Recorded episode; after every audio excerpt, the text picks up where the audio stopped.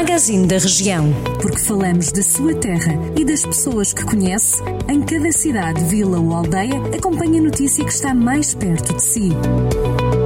Magazine da Região. Edição de Irene Ferreira.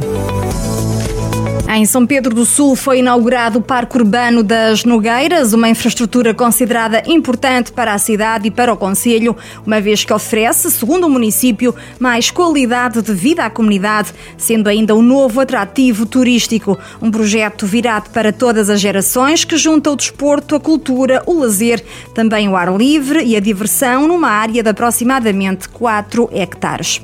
Viseu associa-se à campanha solidária Dou Mais Tempo à Vida, Juntos Venceremos o Cancro, assinalando com uma caminhada no dia 21 de setembro e que pode-se realizar em horário e percursos livres, de forma individual ou em pequenos grupos.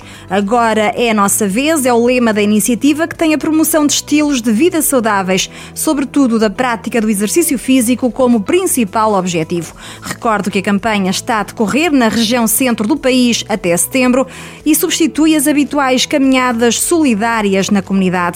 O projeto pretende ainda a promoção da educação para a saúde, assim como a divulgação das iniciativas e dos serviços da Liga Portuguesa contra o Cancro, de apoio ao doente oncológico e à respectiva família.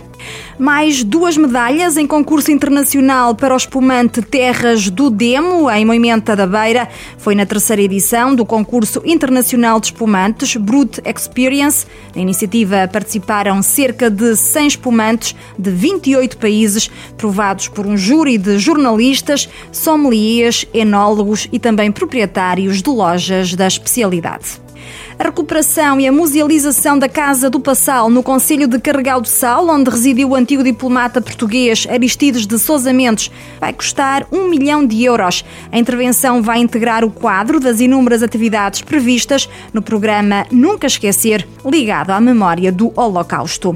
A Biblioteca Municipal de Penalva do Castelo está a promover até dia 10 de setembro, durante o período de férias letivas, várias atividades de caráter lúdico-didático. O objetivo é desenvolver competências e enriquecer os tempos livres da comunidade, designadamente dos mais novos, desde jogos do conhecimento, passando por horas do conto, oficinas de leitura e de expressão dramática, filosofia para crianças, também experiências científicas, são algumas das atividades que a Biblioteca Municipal de Penalva do Castelo disponibiliza durante este verão.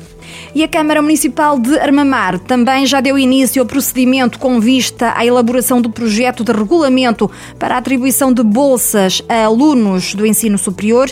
Os interessados em usufruir deste apoio devem enviar o requerimento necessário para a autarquia.